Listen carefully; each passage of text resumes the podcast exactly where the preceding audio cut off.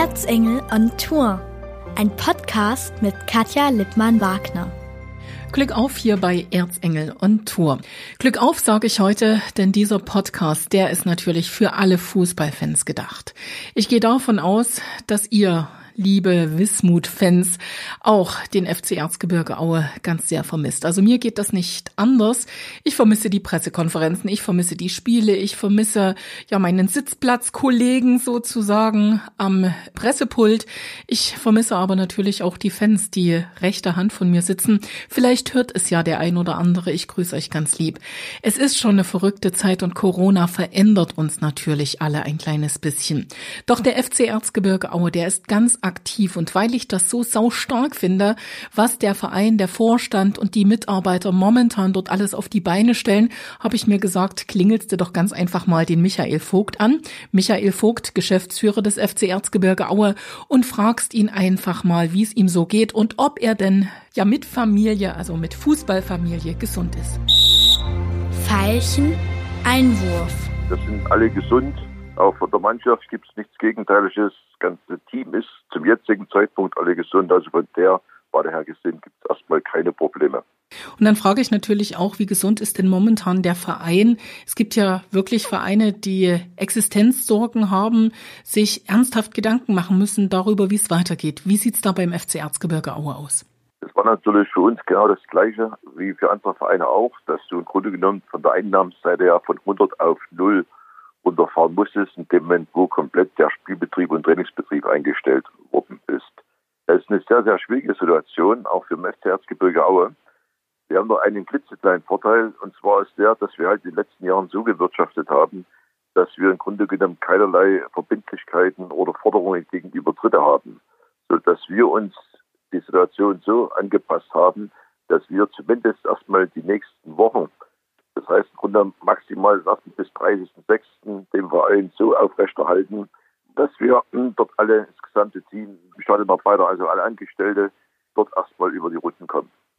Jetzt habt ihr aber natürlich auch als Verein sehr, sehr schnell reagiert, also habt die notwendigen Maßnahmen eingeleitet und ihr habt jetzt, da sich ja alles so ein bisschen abzeichnet, wie es weitergehen könnte, die Fans mit ins Boot geholt.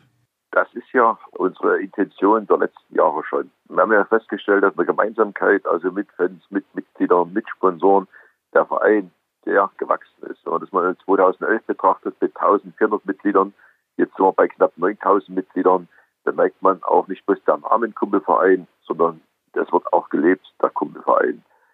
Und jetzt gerade in so einer Situation, in so einer Phase, wo man ja niemanden verantwortlich machen kann, zeigt sich eben auch, dass dann gerade diese enge Zusammenarbeit mit Fans, mit aktiver Fanszene, mit Sponsoren, dass dort nach Lösungen gefunden wird, dass das, was in den letzten Jahren gemeinsam geschaffen worden ist, dass das auch positiv weiter fortgeführt werden kann. Und da ist das wirklich Wichtigste, der Zusammenhalt, die Motivation untereinander, miteinander. Und das Ziel hat man jetzt auch gemerkt. Wir haben vor Ostern dann mit den Fanpaketen gestartet, mit den Unterstützerpaketen gestartet, dass die Resonanz wirklich einfach nur enorm ist, den Verein zu unterstützen in der Situation.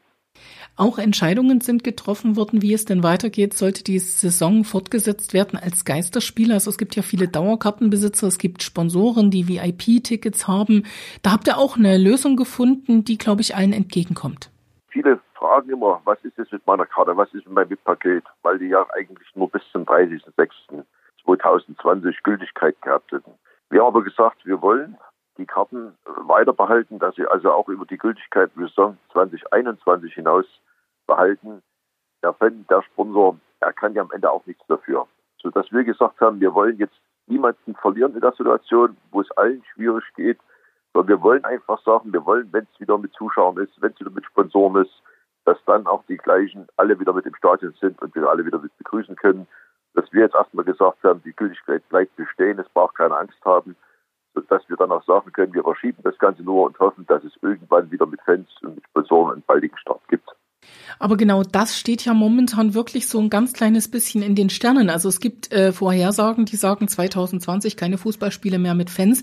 Ist das etwas, womit ihr jetzt schon ähm, ja rechnet beziehungsweise euch auseinandersetzt oder schiebt ihr das momentan noch ganz weit von euch weg? Also Priorität hat für uns jetzt erstmal, muss man ganz ehrlich sagen, dass wir überhaupt erstmal der Fußball spielen können. Es ist unser Job, es ist unsere Aufgabe. Ich denke mal, das ist auch in sozialen Sachen vielleicht gerade auch ein Punkt, wo man doch eine gewisse Ablenkung auch wieder schaffen kann, wo man versucht zumindest dort wieder ein bisschen Normalität ins Leben zu bringen. Zielstellung ist ja schon nach außen gedrungen, dass man sagt, eventuell am 9. Mai könnte es losgehen.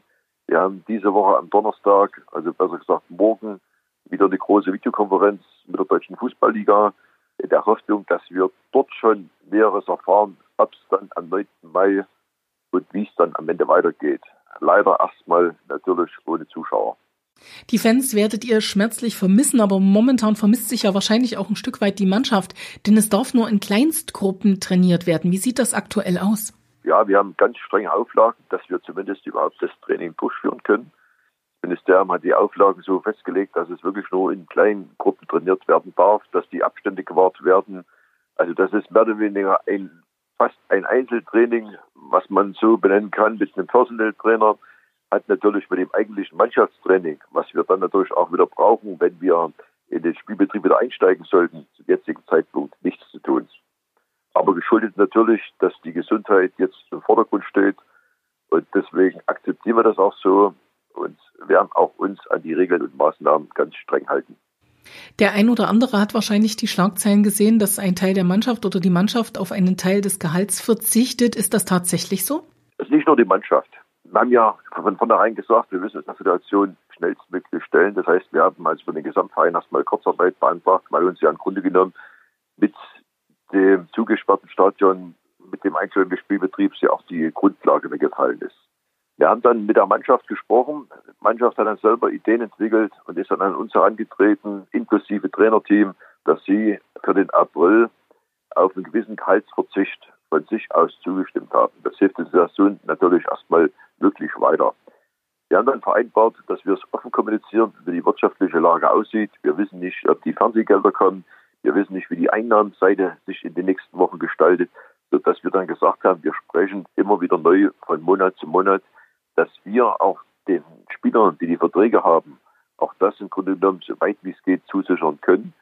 Das ist eigentlich unsere Aufgabe, die wir uns jetzt gestellt haben. Dann lassen wir den FC Erzgebirge Aue jetzt mal kurz gedanklich hinter uns, wenngleich Michael Vogt natürlich ein Teil des FC Erzgebirge Aue ist, aber du bist ja auch Privatmensch. Wie kommst du jetzt mit der Situation um? Wie sieht euer Familienleben aus?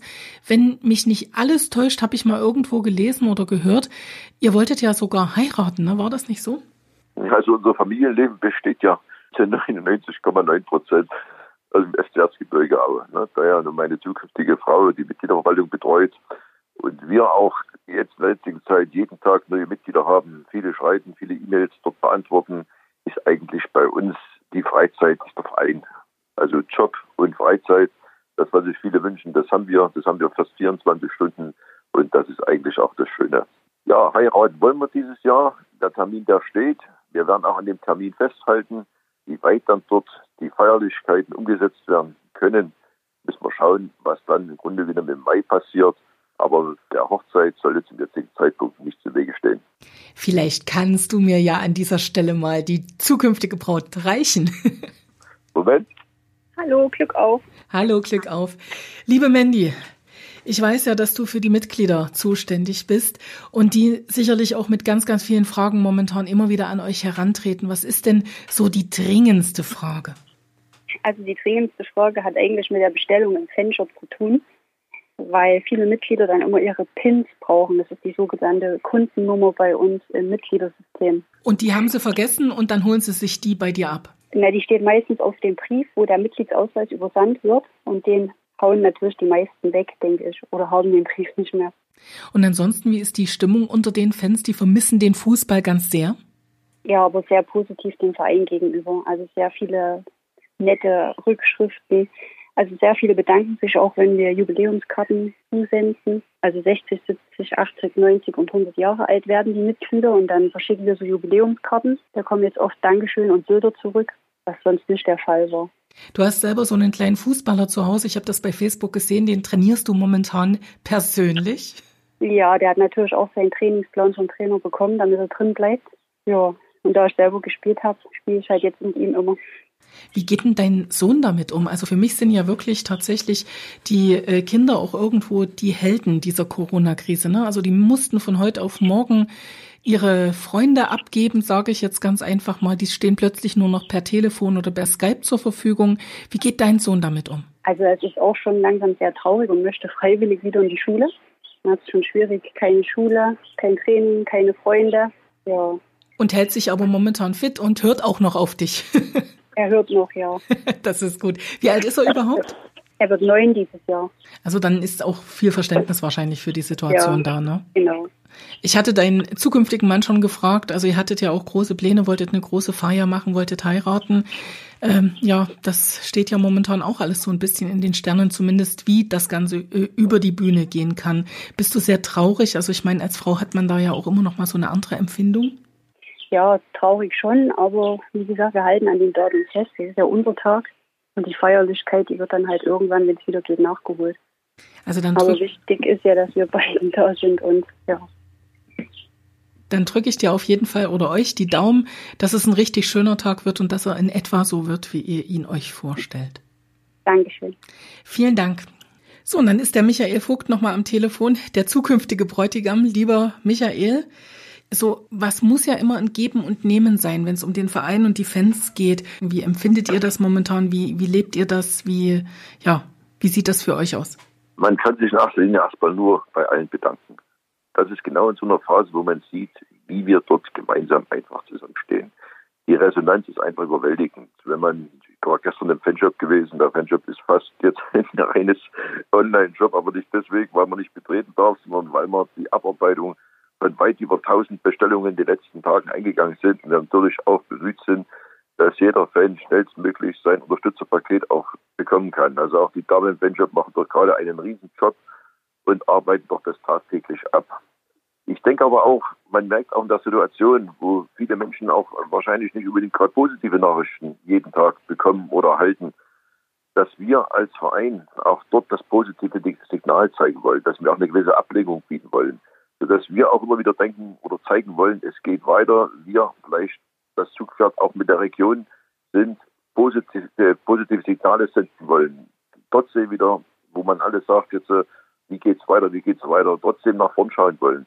Und das ist eigentlich das, was wir in der Zeit gemeinsam auch leben wollen, auch wenn es in gewissen Dingen schwierig ist. Aber das ist, glaube ich, das, was uns miteinander und gemeinsam im Erzgebirge auszeichnet.